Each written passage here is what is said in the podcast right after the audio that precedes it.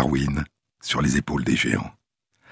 Se tenir sur les épaules des géants et voir plus loin, voir dans l'invisible, à travers l'espace et à travers le temps. Pouvoir s'évader du présent et remonter le temps à contre-courant, plonger notre regard dans le passé et découvrir que ce passé est immense. Entrevoir des mondes disparus qui nous ont donné naissance, tenter de découvrir autour de nous la présence de l'absence, l'empreinte de la longue histoire qui nous a donné naissance. Pouvoir distinguer à travers le long écoulement des âges des éclats de passé qui soudain ressurgissent de l'oubli, des éclats de mondes disparus.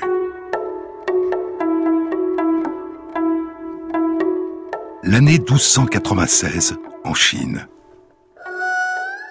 Sous le règne de Temur Khan, le sixième grand khan de l'Empire mongol et deuxième empereur de la dynastie Yuan, le petit-fils et successeur de l'empereur Kubilai Khan, qui a fondé la dynastie Yuan et qui a fait de la cité de Tatou, littéralement la grande cité, aujourd'hui Pékin, la capitale de l'Empire. Cette année 1296, un jeune homme âgé d'une vingtaine d'années embarque sur la côte sud-est de la Chine pour une mission que lui a confiée Temur Khan. Le jeune homme se nomme Zhou Takwan. Un an plus tôt, en 1295, trois autres voyageurs sont revenus chez eux après un très long séjour en Chine. Zhou Takwan les a-t-il croisés durant leur séjour? C'est possible, mais on ne le sait pas. Les trois voyageurs sont Marco, Nicolo et Maffeo Polo. Ils sont revenus à Venise après un immense périple de 25 ans, un quart de siècle, à travers les routes de la soie, jusqu'en Chine, à la rencontre de Kubilai Khan, le cinquième grand khan de l'Empire mongol, et le premier empereur chinois de la dynastie Yuan, le petit-fils de Genghis Khan et grand-père de Temur Khan. À leur retour, Venise est en guerre avec la République de Gênes. Marco Polo participe à la guerre maritime du côté de Venise. Et en 1296 ou 1298, il est fait prisonnier et envoyé dans une prison à Gênes. Il partage la cellule d'un écrivain, un auteur de romans de chevalerie, Messire Rusticien Pisan, Rustichello da Pisa. Et il dicte à Rustichello le fabuleux récit de son voyage, le devisement du monde, le livre des merveilles.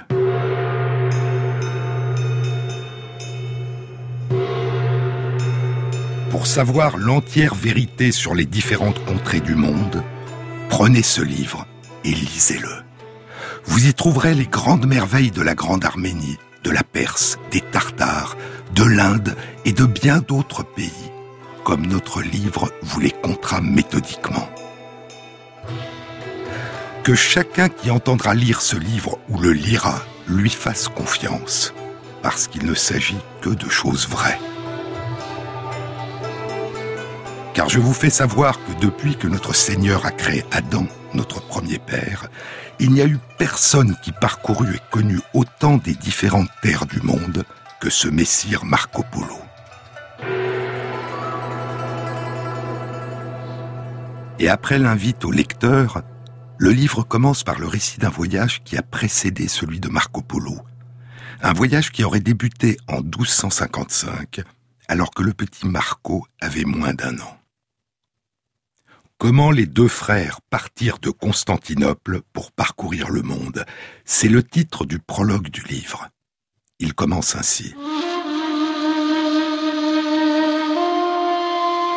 Au temps où un Baudouin était empereur de Constantinople, il se trouva que deux frères, Messire Nicolo Polo, le père de Messire Marco, et Messire Maffeo, le frère de Nicolo, arrivés de Venise, étaient dans la cité de Constantinople pour commercer. Ils étaient connus pour leur expérience et leur sagesse, assurément. Ils discutèrent et ils décidèrent d'aller en mer Noire pour y faire du profit. Ils achetèrent quantité de joyaux, partirent de Constantinople et allèrent par mer à Soudac. Soudac, sur les rives nord de la mer Noire, l'une des antiques et prospères cités marchandes situées sur les routes de la soie. Puis Nicolo et Maffeo gagnent les cités de Bolgar et Doukek, au bord de la Volga, puis la grande cité de Boukhara. En 1266, ils rencontrent Kubilai Khan. Il leur confie une lettre pour le pape et une mission. Mais le pape Clément IV meurt en 1268 et dans l'attente de l'élection de son successeur, Niccolo et Maffeo retournent à Venise en 1269 ou 1270. Marco Polo est âgé de 15 ou 16 ans. Il rencontre son père pour la première fois. Et en 1271, les deux frères repartent avec Marco, âgé de 17 ans, un fabuleux voyage qui durera 25 ans. Mais c'est une autre histoire que nous découvrirons dans une autre émission. C'est un an après le retour de Marco Polo à Venise, en 1296, que Joe Taquan entreprend son voyage, un beaucoup plus modeste voyage. Il fait partie d'un groupe d'émissaires envoyés dans le pays des Khmers pour informer le roi des Khmers d'un édit impérial que Temur Khan vient de proclamer. Une dizaine d'années plus tôt, Kubilai Khan avait attaqué la ville d'Angkor, et le roi des Khmers, Jayavarman VIII, avait obtenu la paix en payant un tribut à la Chine. Quand Zhou Taquan débute son voyage, cela fait deux ans que Temur Khan a succédé à Kubilai Khan et un an seulement que le roi Indravarman III a succédé à son beau-père. Un nouvel empereur envoie des émissaires à un nouveau roi. Le pays dans lequel Zhou Taquan arrive en août 1296, il le nomme en chinois C'est ainsi que commence son récit. Le pays de Zhenla, dit-il, s'est donné le nom de Cambodge. C'est la transcription phonétique en chinois du nom sanskrit du pays, Kambuja. Quant à la signification du nom chinois Zhenla, dans le Ming-She, la chronique officielle de la dynastie Ming qui a été fondée trois siècles après le voyage de Zhou Taquan, il est dit Durant la dynastie Song, un peu avant les années 1200, le Cambodge a vaincu le Champa et a conquis ses terres. Pour cette raison, le pays a adopté le nom de Djenla, qui signifie la défaite des Chams. Djen était le mot que les Chinois utilisaient pour désigner le peuple Cham, et le Champa, le royaume du peuple Cham, est aujourd'hui le sud du Vietnam.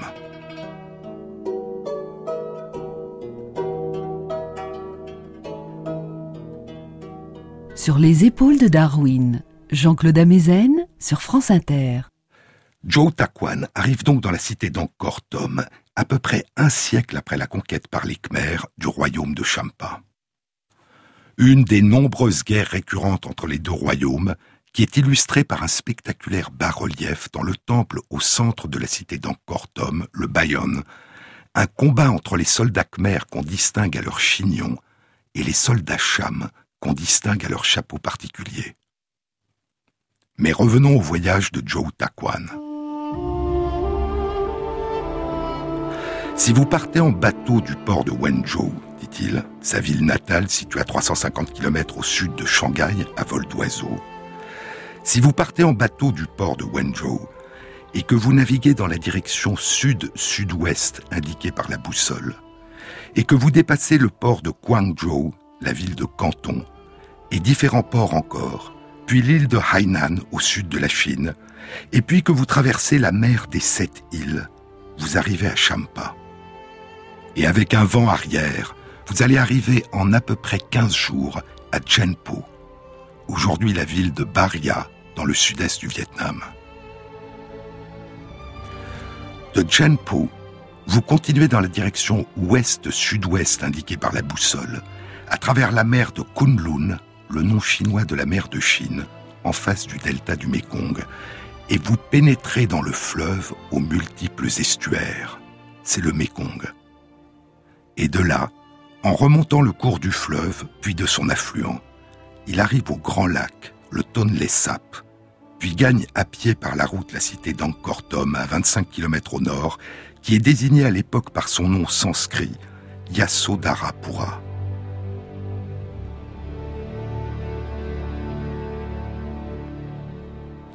Il est parti de Chine à la fin mars 1296 et il arrive à Yasodharapura au début août 1296 après un voyage de quatre mois. Il restera dans la cité durant onze mois, jusqu'en juillet 1297. Les versions de son livre qui ont survécu en Chine sont des extraits cités dans différents ouvrages qui datent de la dynastie Ming, dont les anthologies intitulées La mère des récits, anciens et nouveaux, et Les récits perdus, anciens et nouveaux. D'après le bibliophile chinois Tianzang, qui a vécu au XVIIe siècle, les versions présentées dans ces anthologies ne correspondent qu'au tiers d'une version plus ancienne et plus complète dont il disposait. Ce qui nous reste du livre de Zhou Taquan n'est donc qu'un fragment, important, mais un fragment seulement. Le livre est intitulé Jenla Fong Tro Ji. Jenla signifie le Cambodge, Fong signifie le vent, Tro signifie la terre, et Ji signifie les notes. Littéralement, du Cambodge, note sur le vent et la terre. Mais Fong, le vent, signifie aussi le style, le style de vie, les coutumes. Du Cambodge, note sur les coutumes et la terre, ou encore un récit des coutumes et de la géographie du Cambodge. Le livre a été traduit en français pour la première fois en 1819 par le sinologue Jean-Pierre Abel Rémusat, puis en 1902 par Paul Pelliot. Paul Pelliot alors chercheur à l'école française d'Extrême-Orient, a 24 ans quand il traduit le livre. Quelques années plus tard, il rapportera en France des milliers de manuscrits des grottes de Mogao, les cavernes des mille Bouddhas, aux 492 temples bouddhistes, près de l'oasis de Tunhuang, à l'ouest de la Chine. Et il deviendra titulaire de la chaire de langue, histoire et archéologie de l'Asie centrale au Collège de France. Plus tard, il avait entrepris une nouvelle traduction du livre de Joe Taquan, enrichi d'une multitude de notes, mais à sa mort en 1945, sa traduction est inachevée. Elle sera publiée en 1951 avec l'aide de Georges Sédès et de Paul de Miéville sous le titre Œuvre posthume de Paul Pelliot, Mémoire sur les coutumes du Cambodge de Joe Taquan. Elle est considérée comme la meilleure traduction et a longtemps été utilisé comme la seule source pour les traductions dans d'autres langues, dont l'anglais. Mais récemment, d'autres traductions ont été publiées qui ont été réalisées directement du chinois vers l'anglais. Et notamment en 2007, une nouvelle traduction réalisée par Peter Harris intitulée A Record of Cambodia, The Land and the People, un rapport sur le Cambodge, le pays et les gens.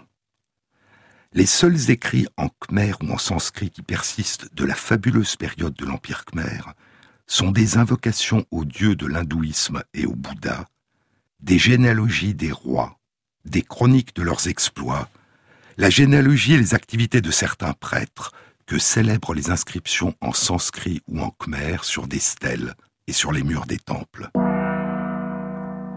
Ces inscriptions que les épigraphistes, archéologues et historiens ont déchiffrées et interprétées depuis plus d'un siècle pour tenter de reconstituer l'histoire et la culture de l'Empire khmer. Et parmi eux, l'un des grands épigraphistes du monde khmer, Claude Jacques, membre de l'école française d'Extrême-Orient qu'il avait rejointe il y a 55 ans, directeur d'études à l'école pratique des hautes études, élève de Georges Sédès, et collègue et ami des archéologues Bernard-Philippe Grolier et Christophe Potier, dont je vous ai parlé la semaine dernière. Claude Jacques vient de mourir la semaine dernière, à l'âge de 89 ans. Il y a deux mois encore, il s'avançait à travers la forêt au nord de la cité d'Angkortom pour revoir le sanctuaire de Préakan. Il y avait dans le sanctuaire une inscription de 179 vers sur une stèle de 2 mètres de haut sur un demi-mètre de large, une stèle qui est aujourd'hui à Siem Riap et que Georges Sédès puis Claude Jacques avaient traduite. Elle indiquait notamment que la cité qui englobait cet ensemble de temples comptait à l'époque 100 000 habitants. Mais, en dehors de ces inscriptions sur les stèles et sur les murs des temples, il ne reste plus aucun autre document écrit. Aucun manuscrit, aucun livre, ni texte religieux, ni récit historique, ni texte littéraire, ni documents administratifs ou commerciaux ni correspondance. Les seuls témoignages de l'existence passée de ces textes sont des bas-reliefs sur les temples montrant des personnages tenant à la main des manuscrits et les récits des visiteurs chinois. Zhou Taquan, comme les visiteurs chinois qui l'ont précédé, décrit les très nombreux documents manuscrits qui sont écrits en permanence dans la ville d'Angkor-Thom et qui ont tous aujourd'hui disparu. Les écrits de tous les jours et les documents officiels, dit-il, car il y en avait donc tous les jours. Les écrits de tous les jours et les documents officiels sont tous rédigés sur des parchemins faits de peau de daim séchée de couleur noire. La peau est découpée dans la forme et la taille souhaitées, grande ou petite, large ou étroite. Les gens utilisent une espèce de poudre qui ressemble à la crèche chinoise, qui est pressée dans un petit bâton appelé suo et qui est tenu entre le pouce et l'index pour dessiner des formes sur le parchemin et écrire les mots. Ceux-ci s'inscrivent pour toujours. Quand ils ont fini d'écrire, ils mettent la craie derrière l'oreille. Les mots ne peuvent être effacés qu'en les frottant avec quelque chose d'humide, et l'écriture se fait toujours de gauche à droite, pas de haut en bas. Mais il n'y a pas que les parchemins de peau de daim. Les gens recherchent des produits chinois de valeur, dit Zhou Taquan, dont de la soie fine de différentes couleurs. Et parmi les nombreux produits chinois de valeur, il y a, dit-il, le papier pour écrire. Sur les épaules de Darwin, sur France Inter. Tu es un leurre, une illusion d'optique, juste l'odeur de la passion chimique. Pour une sirène, à quoi bon?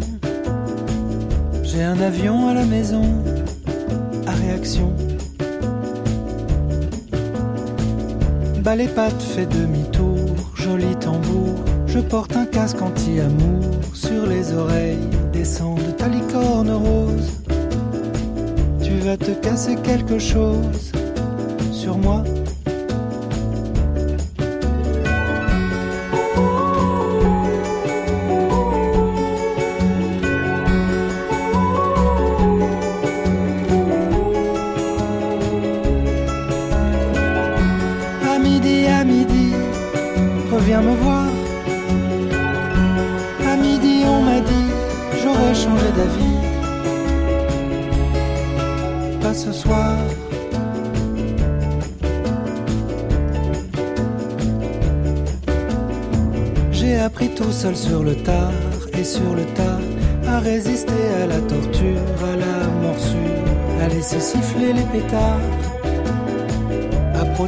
Sous une armure mon petit cœur pur.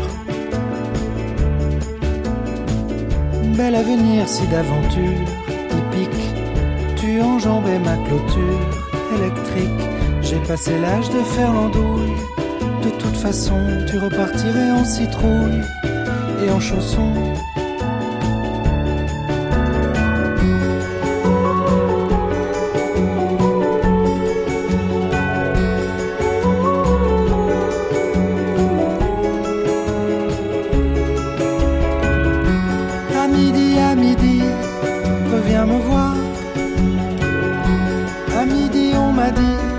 J'aurais changé d'avis. Faut voir à midi, à midi, reviens me voir.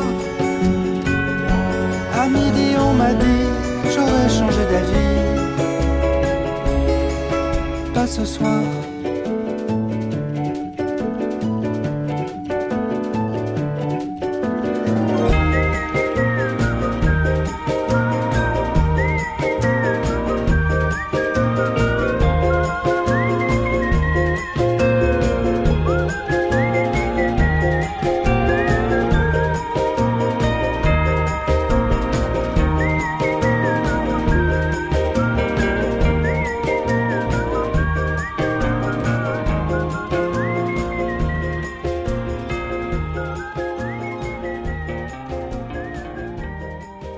France Inter, Jean-Claude Amezen.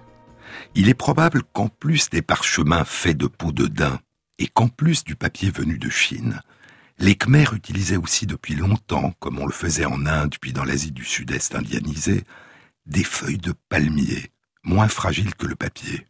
Des aules du mot tamoul olei, qui signifie feuille. Les Khmers utilisaient des feuilles de latanier. En Birmanie, c'était le palmier à sucre. Au Sri Lanka, le talipo. Les feuilles de palmier étaient séchées, puis bouillies, puis séchées à nouveau au soleil. Ensuite, elles étaient coupées aux dimensions voulues. Puis, pressées par paquets de 500, elles étaient cuites au four pour les protéger des moisissures. Puis elles étaient poncées une à une au sable sec. Puis elles étaient rassemblées en liasses, percées de deux trous qui permettaient de les relier. Celui qui voulait écrire sur ces feuilles commençait par tracer des bandes, des lignes, en général cinq lignes par feuille à l'aide de noir de fumée appliquées avec un tampon. Puis sur ces lignes noires, il gravait à l'aide d'un stylet ce qu'il écrivait. Puis il effaçait l'encre des lignes, et ce qu'il avait écrit apparaissait alors en creux sur la seule partie de la feuille qui avait conservé l'encre noire qui remplissait la forme gravée des lettres. Ce n'était qu'après avoir écrit que celui qui avait écrit pouvait lire distinctement les lettres qu'il avait tracées. Écrire sur les feuilles de palmier, c'était littéralement écrire dans le noir. Ou plutôt, c'était comme écrire avec une encre sympathique qu'on ne verrait qu'après avoir traité le papier avec un révélateur. Voir pendant qu'on écrit les mouvements de sa main et les mouvements du stylet sur la feuille, mais pas le résultat. Le mouvement de l'écriture, la mémoire de l'écriture est devenue tellement automatique que nous n'avons pas ou si peu besoin de vérifier ce que nous écrivons à la main au moment où nous l'écrivons, à mesure que nous l'écrivons. Mais revenons à la feuille de palmier. Une fois que l'écrit a été révélé, l'encre qui dessine les lettres est préservée en y appliquant de l'huile ou de la cire. De ces innombrables documents écrits sur parchemin, sur papier chinois ou sur hall, durant probablement plus de mille ans, depuis les écrits de la période du royaume de Funan, dont témoignent les récits des envoyés chinois en l'an 250 de notre ère, de ces innombrables documents sur la vie quotidienne de l'âge d'or de la culture khmer, il ne nous reste rien.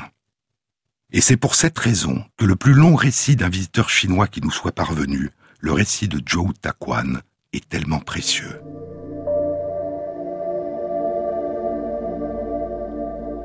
Au XIXe siècle, les Européens découvriront surpris et émerveillés la splendeur des vestiges d'Angkor engloutis dans la forêt.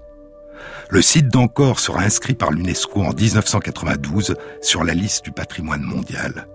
Et aujourd'hui, 3 millions de personnes visitent Angkor chaque année.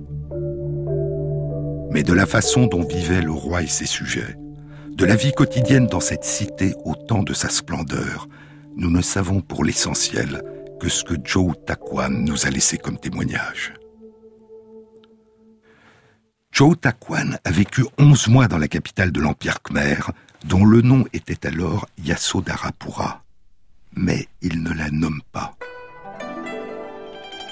Il décrit la muraille qui entoure la cité, les portes, le fossé, les grands ponts avec les grands serpents sacrés et les divinités de pierre gigantesques et terribles, et au-dessus de chaque porte les grandes têtes de Bouddha en pierre, dont les visages sont tournés vers les quatre points cardinaux. Au centre du royaume, il y a une tour en or, dit-il, entourée de plus de vingt tours de pierre et de plusieurs centaines de chambres de pierre. C'est le Bayonne, le temple au centre de la cité. À l'est, dit-il, il y a un pont en or, et deux lions en or sont disposés à gauche et à droite du pont. Huit Bouddhas en or sont disposés au bas des chambres de pierre.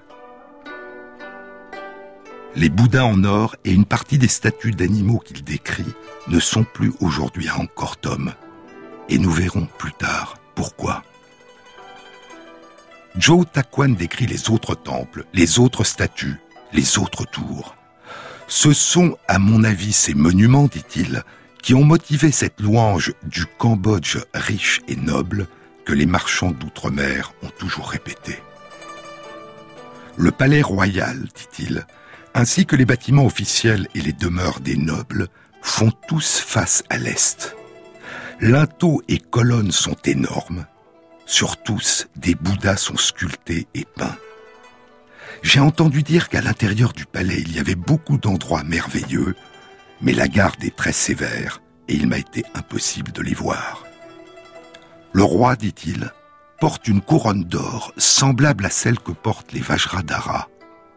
Le Vajradhara est le Bouddha primordial, à la tête sainte d'une couronne. Parfois, poursuit Joe Takwan, le roi ne porte pas de couronne et enroule seulement dans son chignon une guirlande de fleurs odorantes qui rappelle le jasmin.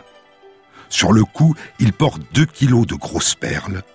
Aux poignets, aux chevilles et aux doigts, il a des bracelets et des bagues en or, en chassant tous des pierres œil de chat aux reflets chatoyants.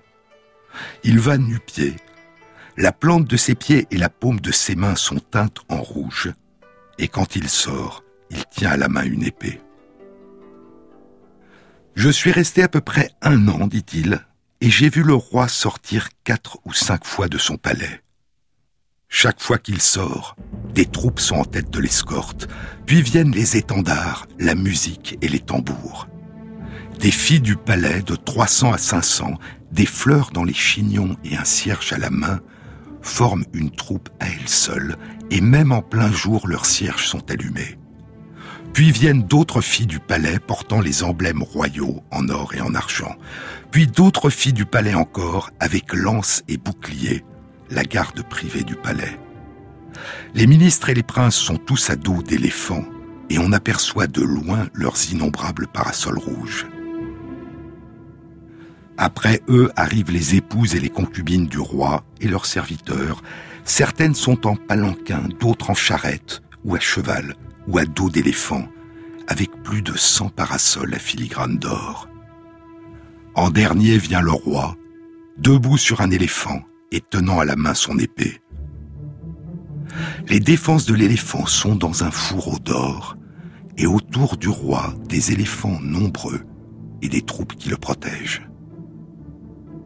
Deux fois par jour, le roi tient audience pour les affaires du gouvernement. Ceux des fonctionnaires ou du peuple qui désirent voir le roi s'assoient à terre pour l'attendre. Au bout de quelque temps, on entend dans le palais une musique lointaine, et au dehors, on souffle alors dans des conques pour souhaiter la bienvenue au roi.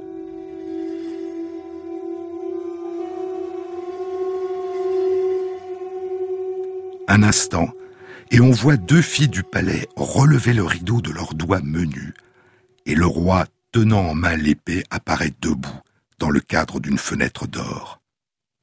Ministres et gens du peuple joignent les mains et frappent le sol du front. Quand le bruit des conques a cessé, ils peuvent relever la tête. On voit que tout en étant un royaume de barbares, ajoute Chow Takwan, ces gens savent ce que c'est qu'un roi. Car pour un Chinois, tout empire qui n'était pas l'empire du milieu, quels que soient ses raffinements, ne pouvait être qu'un royaume de barbares. Le mot grec barbare, qui signifie ceux qui ne parlent pas notre langue, et qui ne savent dire que bar bar bar. Le mot qui est ici traduit par barbare est un mot chinois man-mo. Man signifie brutal ou sauvage et s'applique à des peuples du sud de la Chine, et mo, les sans-griffes, est le nom d'un autre peuple considéré comme sauvage par les Chinois. Mais mo signifie aussi silencieux. Et man-mo signifierait alors ceux qui sont sauvages et silencieux, comme un écho au mot qui désigne en polonais les Allemands, Nimiec, et qui signifie les muets. Les autres, ceux qui n'ont pas de langage, parce qu'ils ne parlent pas notre langue.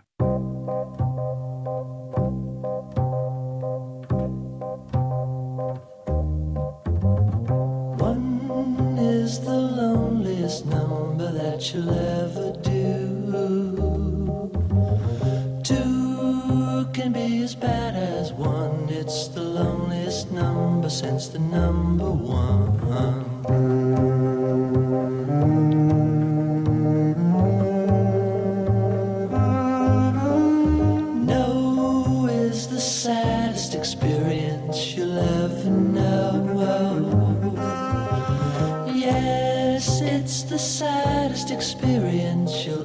know. Because one is the loneliest number that you'll ever.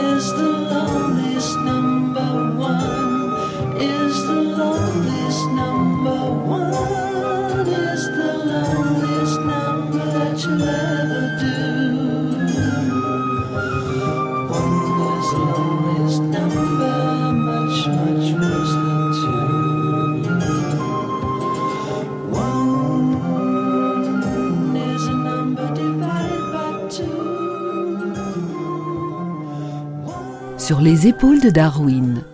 Jean-Claude Amezen sur France Inter. Joe Taquan rapporte non seulement ce qu'il a vu, mais aussi ce qu'il a entendu dire. Dans le palais, dit-il, il y a une tour en or au sommet de laquelle le roi dort toutes les nuits. C'est la tour de Phimea Nakas, le temple céleste en Khmer, un temple hindouiste à l'intérieur de l'enceinte du palais royal où il n'a pas pu pénétrer. Une pyramide massive de latérite, une roche rouge, une pyramide à trois étages dont la tour, selon la description qu'en fait Joe Taquan, devait être surmontée à l'époque d'un sommet en or.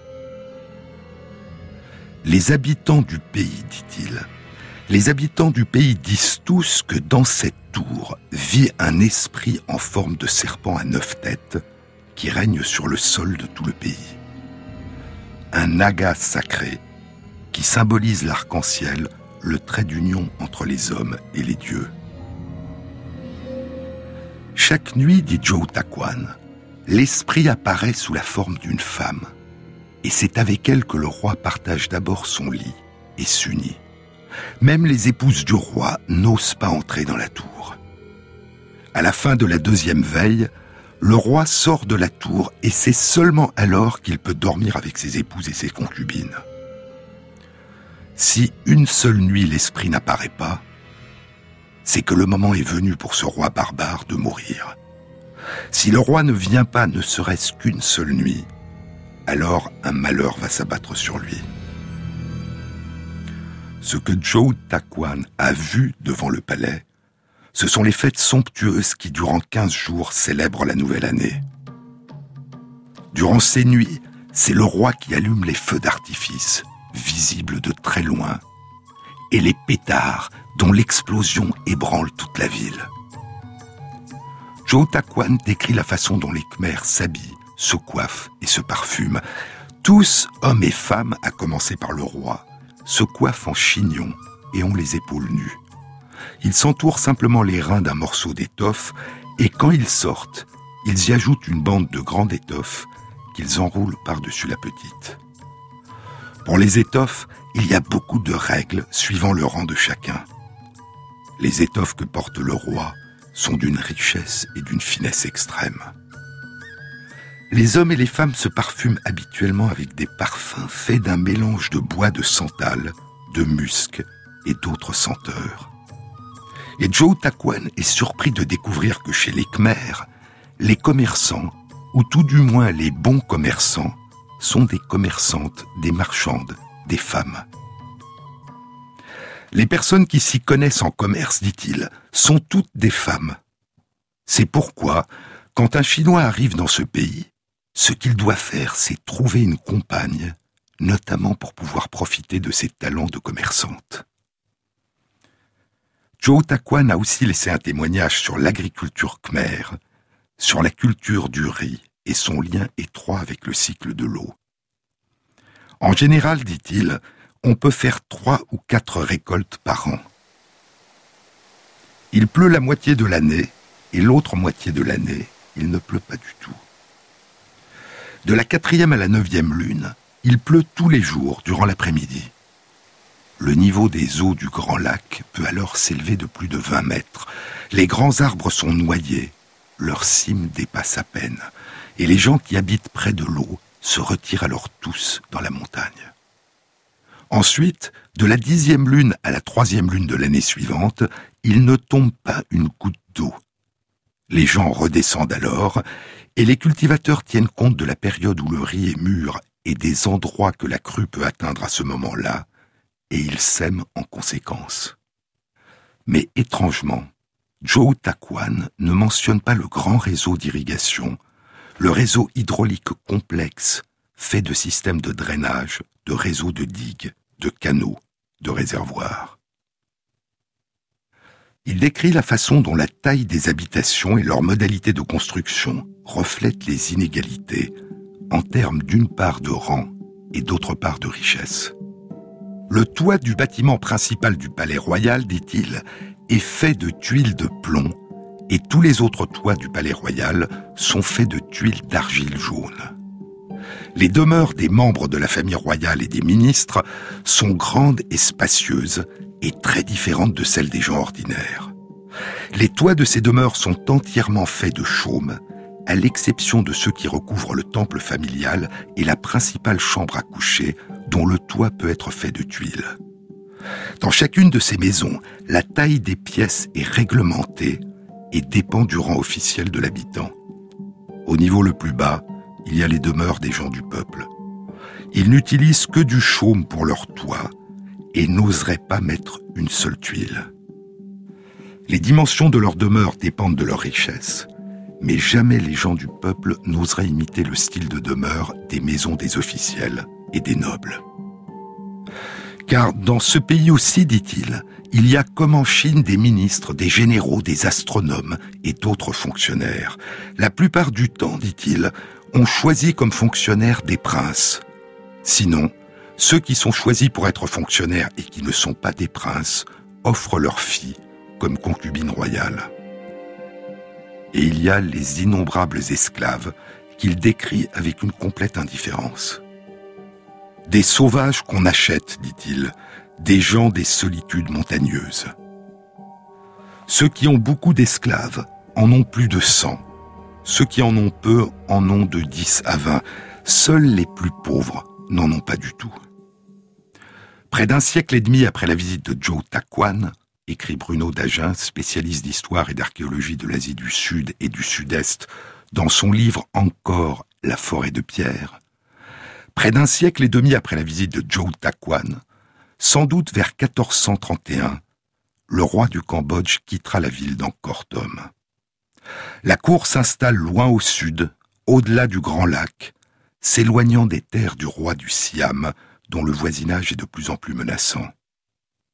Cet abandon a-t-il pris l'aspect d'un départ en grande pompe, comme le racontent certaines chroniques, selon lesquelles le roi Ayat accompagné de ses généraux, de ses dignitaires et de tous ses ministres, des serviteurs royaux, hommes et femmes, se mit en route depuis l'auguste et noble palais royal de la vaste Encortum sur l'auguste pirogue, véhicule royal. Ou bien cet abandon a-t-il eu lieu au contraire dans le désordre provoqué par une invasion siamoise? On ne le sait pas. Mais il est certain qu'encore pillé et dévasté, n'abritera plus jamais, sauf peut-être pendant une très courte période au XVIe siècle, la capitale du Cambodge. Celle-ci sera désormais au-delà du Grand Lac, dans le sud du pays, et après bien des vicissitudes, elle finira par se fixer définitivement à Phnom Penh. Une chronique cambodgienne tardive, elles le sont toutes, poursuit Bruno Dagens, décrit la visite que le roi du Siam aurait faite à Angkor au moment de sa conquête. Il fit emporter, dit la chronique, les augustes statues du Bouddha en or, en argent, en bronze, en pierres précieuses, ainsi que de nombreuses statues de l'auguste taureau et d'autres animaux dans sa capitale, Ayutthaya. Et ainsi disparurent d'Angkor les statues qu'avait décrites Takwan. Il invita également les moines à le suivre, poursuit d'Agens, et déporta vers le Siam 60 000 familles de la capitale conquise. Et certaines des statues allaient continuer à voyager. Plus d'un siècle après la conquête d'Angkor par le roi du Siam, en 1569, après une guerre de plus de 20 ans, les troupes du roi Bainang de la dynastie Taongo de Birmanie conquièrent Ayutthaya, la capitale du royaume du Siam, la Thaïlande actuelle. Durant le règne du roi Bainang, l'empire birman sera le plus grand d'Asie du Sud-Est. Il inclura l'actuelle Thaïlande, l'actuel Laos, le Manipur, un état actuel du nord-est de l'Inde, et une petite portion de l'ouest de la province chinoise du Yunnan. Et après la conquête d'Ayutthaya en 1569, une partie des statues d'Angkor seront emportées dans la capitale de l'Empire birman, Pegu ou Bago. Puis, en 1600, le roi Radzagri du royaume de Mrok-O, à l'époque le royaume indépendant d'Arakan, aujourd'hui l'État d'Arakan, la partie ouest de la Birmanie qui longe la mer, le roi Radzagri conquiert la ville de Pegu et emporte les statues khmers dans sa capitale, la cité de Mrok-O ou Mrohang. Près de deux siècles s'écouleront, et en 1785, le prince Tado Minsav de la dynastie birmane Kongbang conquiert le royaume de Mrok-Ou, le royaume d'Arakan, et emporte les statues khmers à Amarapura, devenue à l'époque la capitale du royaume birman, à une dizaine de kilomètres au sud de la future ville de Mandalay. Là se trouvent aujourd'hui six des nombreuses statues de bronze d'Angkor Thom qu'avait enlevé le roi du Siam, trois lions, deux guerriers qui représentent probablement le dieu Shiva, et un éléphant à trois têtes, qui représente probablement Airavata, l'éléphant blanc qui portait sur son dos le dieu hindouiste Indra, qui dans le bouddhisme est Chakra, le seigneur des trente-trois cieux. Et là, à Amarapura, se trouve aussi le temple du Bouddha Mahamuni, littéralement le grand sage, qui contient l'image du Bouddha Mahamuni vénéré aujourd'hui dans toute la Birmanie. Il a aussi été emporté de la capitale du royaume d'Arakan par le prince Tado Minsav. Il était vénéré dans le royaume d'Arakan et la légende dit qu'il s'agit d'une des très rares statues du Siddhartha Gautama, le Bouddha, réalisée de son vivant, à partir d'or et d'argent offerts par les habitants de la cité il y a 2572 ans, lors de la visite du Bouddha à Danyawadi, alors la capitale du royaume d'Arakan. Le Bouddha, dit la légende, entra en méditation durant une semaine sous l'arbre mythique de la Bodhi, là où il atteignit l'illumination.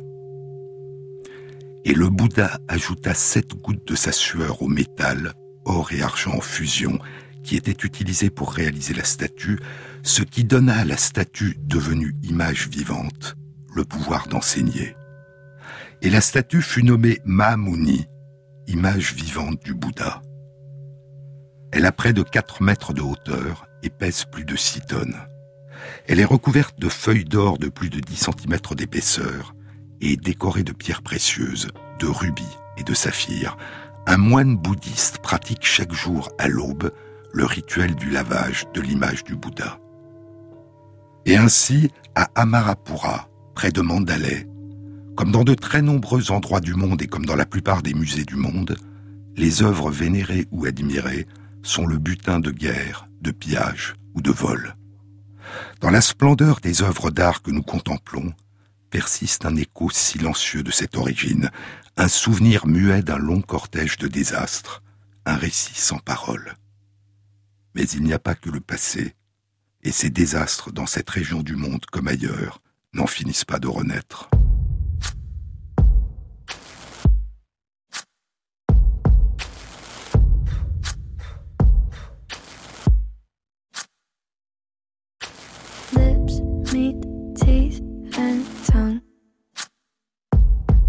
heart skips eight beats at once. That's better. If we were meant to be, we would have been by now. See what you wanna see. All I see is him right now. Him right now. I'll sit and watch your car burn with the fire that you started in me, but you never came back to ask it out. Go ahead and watch my heart burn with the fire that you started in me. But I'll never let you back to put it out. Thanks. Your love feels so fake. My demands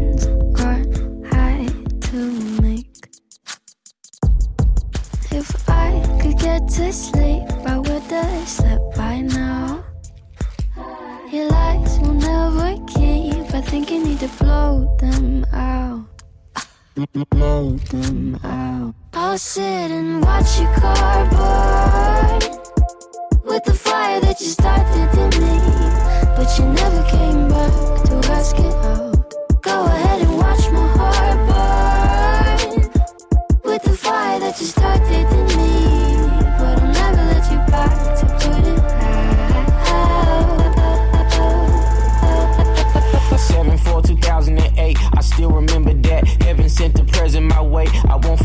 Laugh, packing everything when you leave. You know you coming back. Wanna see me down on my knees, but that was made for a ring. I try to wait for the storm to calm down, but that stubborn bit be leading the war. We drawn down on each other, trying to even the score. We all been found guilty in the court of a order.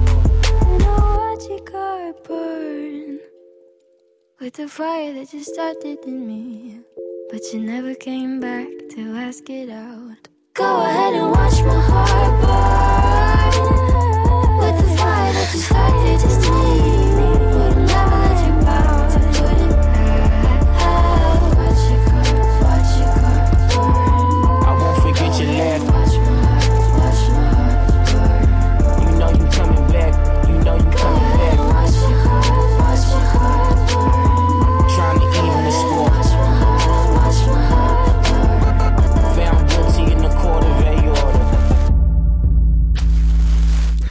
Sur les épaules de Darwin, Jean-Claude Amezen, sur France Inter.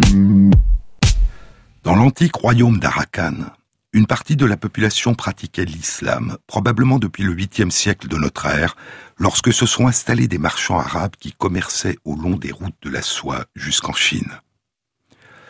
Puis d'autres populations musulmanes venant du sultanat de Bengale s'installeront à partir du XVe siècle, lorsque le roi d'Arakan, Min Saumon, après avoir été déposé de son trône et avoir passé une vingtaine d'années en exil dans le sultanat de Bengale, où il a pris le nom de Sulaiman Shah, reconquiert le royaume avec l'aide du sultan de Bengale, puis fonde la nouvelle capitale Mroku ou Mrohang. En 1799, Francis Buchanan, un médecin écossais qui a passé 15 ans dans la région, publie une étude qui indique la présence de musulmans qui se nomment eux-mêmes Rohingyas ou natifs d'Arakan.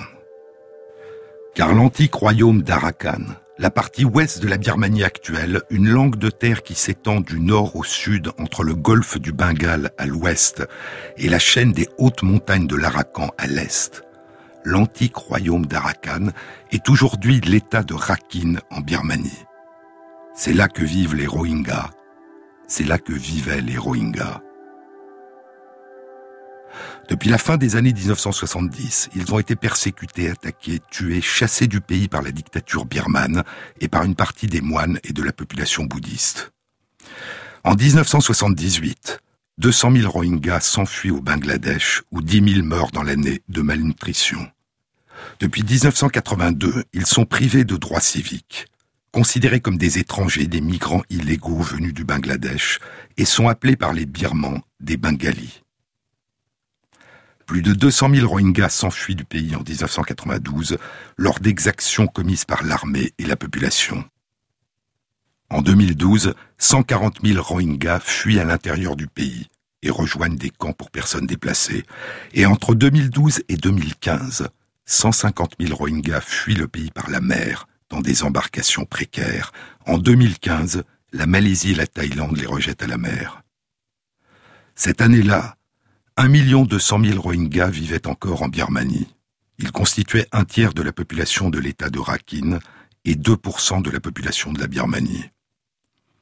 En décembre 2016, Une étude publiée dans le journal médical The Lancet décrivait la situation tragique de la population rohingya en termes de non-respect des droits, de pauvreté, d'absence d'accès aux soins et de malnutrition. Et l'article se concluait par un appel à l'action. Un essai poignant de l'écrivaine américaine Toni Morrison est paru à la fin septembre 2017. Il s'intitule The Origins of Others, les origines des autres. Comment construit-on depuis toujours partout, sous des formes toujours nouvelles, le rejet de l'autre, la peur de l'autre, le refus de l'autre, ces frontières entre ceux qui disent nous et ceux qu'on appelle les autres, ces autres que l'on rejette avec violence ou indifférence dans la nuit, que l'on retranche à notre commune humanité, cette exclusion, cette stigmatisation, cette déshumanisation qui nous font perdre notre humanité. En octobre 2017, des insurgés Rohingyas attaquent des postes de police et tuent neuf policiers. Et l'armée birmane répond par un massacre, tuant hommes, femmes et enfants, brûlant les villages, torturant, violant, provoquant la fuite au Bangladesh de plus de 600 000 Rohingyas. Plus tard, les cartes satellites révéleront des centaines de villages brûlés. Aucune enquête n'est possible. La Birmanie interdit le territoire à l'ONU et aux organisations humanitaires. Une chape de plomb s'abat. La semaine dernière, des organisations humanitaires publient des photos satellites qui révèlent le nivellement au bulldozer de nombreux villages incendiés, effaçant tout vestige de présence et toute preuve possible de massacre. Et Aung San Suu Kyi, la résistante à la dictature birmane, prix Nobel de la paix, aujourd'hui au pouvoir sous la surveillance des généraux, se tait, dit qu'il ne s'est rien passé. Une tragédie que le monde regarde sans intervenir, comme ailleurs, en Syrie, comme si souvent dans le passé. Ce ne sont pas les informations qui nous font défaut, dit l'écrivain suédois Sven Lindqvist, en retraçant dans un livre la longue et tragique histoire des origines des génocides de la première moitié du XXe siècle. Ce ne sont pas les informations qui nous font défaut. Ce qui nous manque, c'est le courage de comprendre ce que nous savons déjà et d'en tirer les conséquences.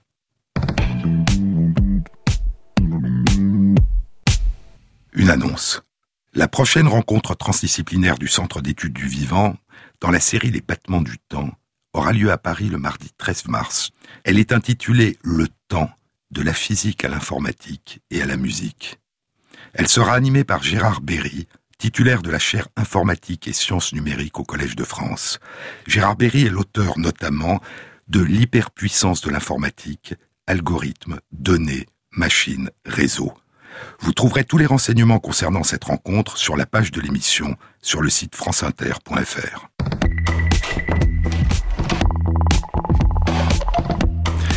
Cette émission a été réalisée par Christophe Imbert avec à la prise de son Kevin Pelot, au mixage Rémi Quincet et Jean-Baptiste Audibert pour le choix des chansons. Et merci à Christophe Magère qui intègre sur la page de l'émission, sur le site franceinter.fr, les références aux articles scientifiques et aux livres dont je vous ai parlé. Bon week-end à tous, à samedi prochain.